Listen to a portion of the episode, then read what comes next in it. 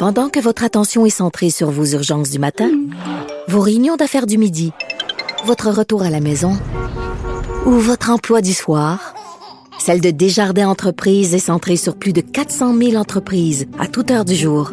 Grâce à notre connaissance des secteurs d'activité et à notre accompagnement spécialisé, nous aidons les entrepreneurs à relever chaque défi pour qu'ils puissent rester centrés sur ce qui compte, le développement de leur entreprise. Euh, on surveille évidemment au cours des deux heures qui viennent la situation euh, dans le monde de, l'aviation. Euh, ce matin, on a eu droit à 11h15 à un point de presse du ministre canadien des Transports, Marc Garneau, qui a dit essentiellement qu'il a annulé tous les éléments à son agenda autre que se concentrer sur un suivi de très près de la situation du Boeing 737 MAX 8 et le ministre a fait son point de presse. Je veux dire, on l'a senti, on le sentait plus nerveux qu'à l'habitude, un peu plus mal à l'aise qu'à l'habitude. Il a fait son point de presse au moment, écoutez, dans les minutes qui ont suivi, euh, qui ont précédé et qui ont suivi, là, il y a eu l'Allemagne, il y a eu la France, il y a eu le Royaume-Uni un petit peu plus tôt en avant-midi, qui ont tour, tour à tour annoncé qu'ils fermaient leur espace aérien à euh, ce modèle d'avion. Euh, il y avait eu l'Australie, on avait hier quelques-uns, des pays d'Asie, on avait quelques-uns hier, mais juste aujourd'hui, il faut ajouter le Mexique, l'Argentine. Écoutez, dans certains cas, ce sont des compagnies aériennes, dans d'autres cas, ce sont des pays carrément euh, qui donc viennent fermer leur espace aérien.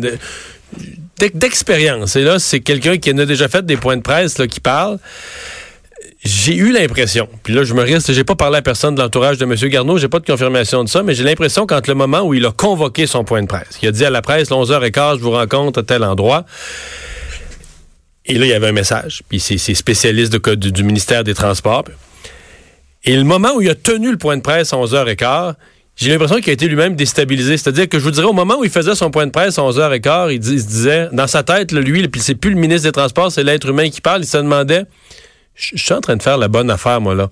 Voyant que d'autres pays euh, bougeaient autour de lui, moi, je l'ai senti comme ça. J'ai senti un ministre qui se disait, ouais, c'est ça qu'on a prévu dire. C'est là que notre industrie en est rendue. Notre allié voisin, les États-Unis, sont à peu près à la même place, à peu de choses près. Fait que j'annonce ça.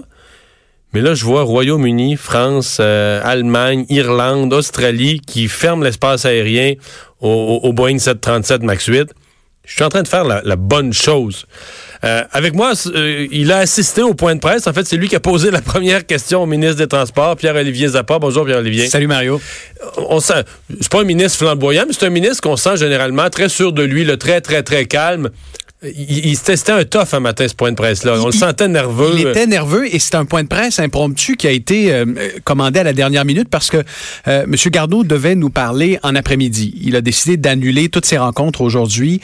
Euh, il devait être là pour des événements, pour annoncer des subventions, etc. Il a euh, annulé complètement son agenda de la journée et à la dernière minute, on a appris qu'il allait répondre à nos questions en matinée. Ça s'est passé au CUSUM, à l'hôpital, carrément.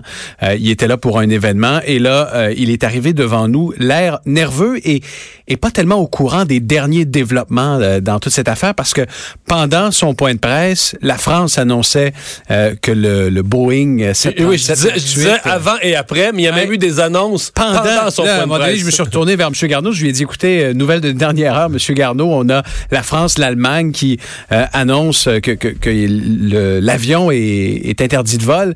alors oui, il est un peu surpris et en même temps, je l'ai recroisé, Mario, à la sortie de l'hôpital euh, du point de presse. Je le voyais au téléphone en train de consulter probablement des, des proches euh, et il semblait surpris de la rapidité avec laquelle les autres pays ont décidé d'interdire cet avion-là. Ouais, parce qu'il y a eu un effet domino ce matin, surtout on pourrait dire en Europe, parce que plus tôt en matinée, on avait eu des pays, euh, des, des compagnies d'Amérique du Sud, en Argentine, au Brésil, qui avaient bougé au Mexique, à Aéromexico. Bon, hier, on en avait eu en Asie, l'Australie on a l'impression que sur une période d'une heure ou deux, peut-être accélérée par la décision du Royaume-Uni, il y a eu un effet en cascade sur l'Europe. Et là, l'Europe a décidé en bloc d'interdire euh, ce type d'avion. Parce que là, c'est l'Europe au complet. C'est l'Europe au complet. Euh, ça a été confirmé il y a à peu près une heure. Ce qui a, Pierre-Olivier, des conséquences pour Air Canada, parce qu'Air Canada a beau dire on maintient nos vols, on peut plus se rendre à Londres. Là. Ben on peut plus se rendre en sol européen. On a dû annuler plusieurs liaisons, euh, notamment celles qui partent de St. John's, d'Halifax vers Londres, parce que les, euh, les 737 MAX 8 sont interdits là-bas. Donc, c'est euh, pas seulement, ils n'interdisent pas simplement un décollage à partir d'un aéroport britannique. C'est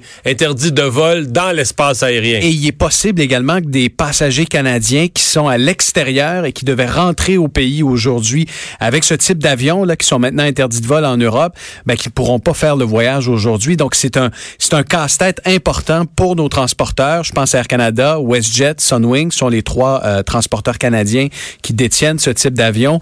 Là, ils doivent se revirer sur un dixaine, si tu me permets l'expression, euh, et tenter de louer peut-être d'autres appareils ou de reconfigurer euh, les horaires des, des, autres vols. Alors, moi, je me, je me mets dans la tête du ministre Garneau en ce moment. Euh, parce qu'on s'expliquait mal ce matin pourquoi euh, il refusait d'emboîter le pas à l'Europe, à l'Australie, à la Chine. Euh, c'est probablement parce qu'il veut se coller aux Américains. C'est la décision des Américains. Qui, qui ont une position un petit peu curieuse parce que, corrige-moi, j'entends les Américains dire à Boeing, il faudra prendre des mesures. Mais bon dans un restaurant de dire tes crêpes sont pas tout à fait assez sucrées, il faudrait prendre des mesures pour qu'elles soient plus sucrées la semaine prochaine, c'est une chose.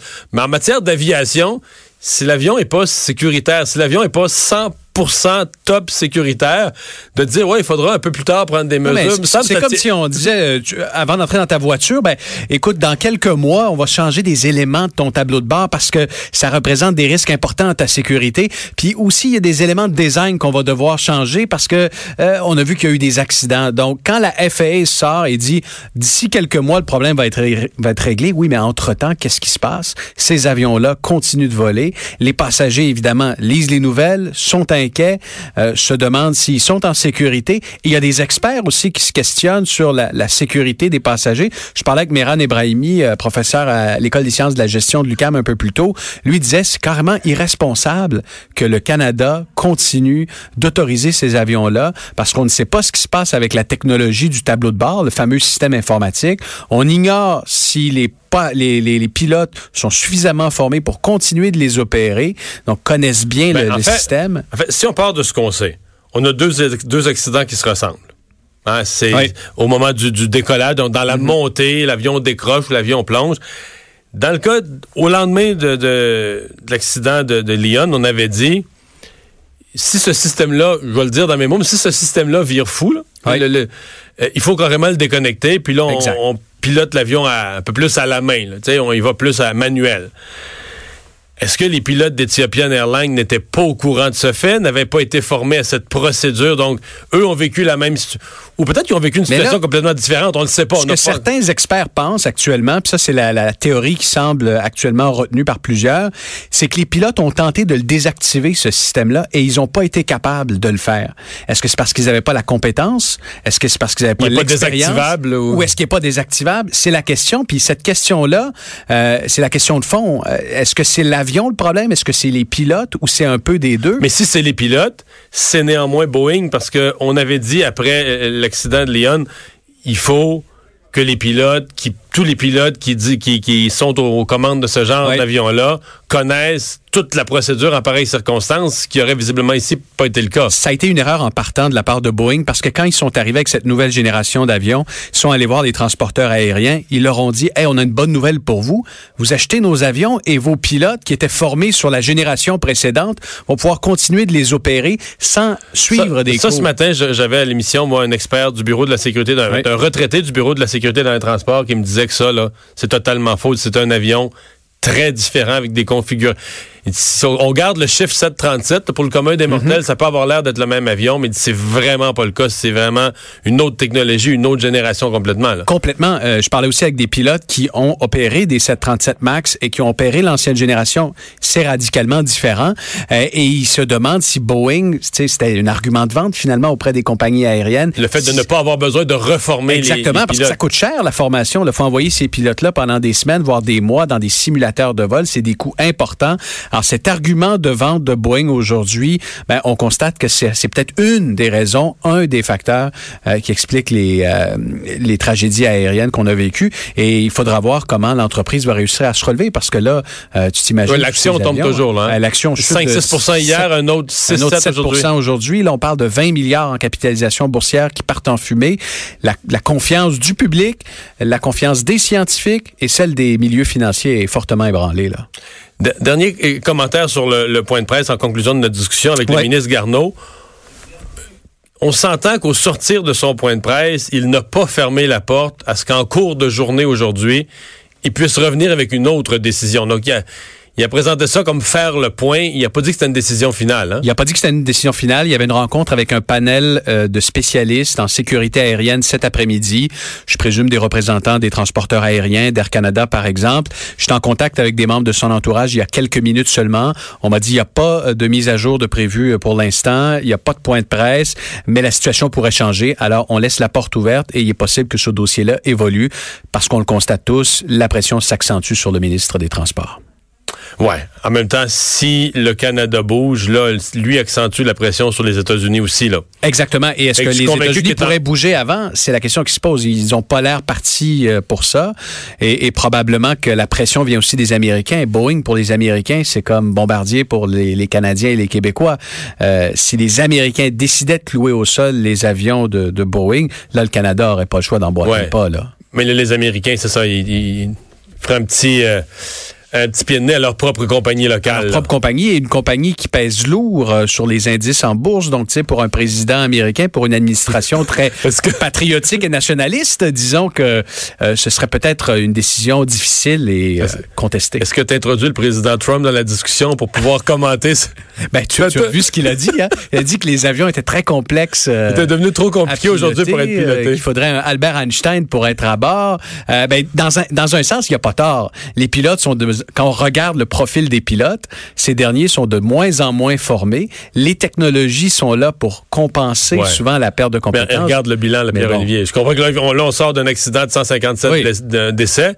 Mais je veux dire, si tu regardes le bilan euh, au fil des décennies, là, on est plus en sécurité ben euh, en avion euh, qu'en voiture. Je suis bien d'accord. Ben oui. Puis le, le, bilan aérien, quand même, des années 70, chaque année, c'était plusieurs milliers de morts. Il y avait plus de, vraiment plus de tragédies aériennes. La technologie a quand même. En tout cas, une chose est sûre, embarquer dans un avion piloté par le président américain, je suis pas certain.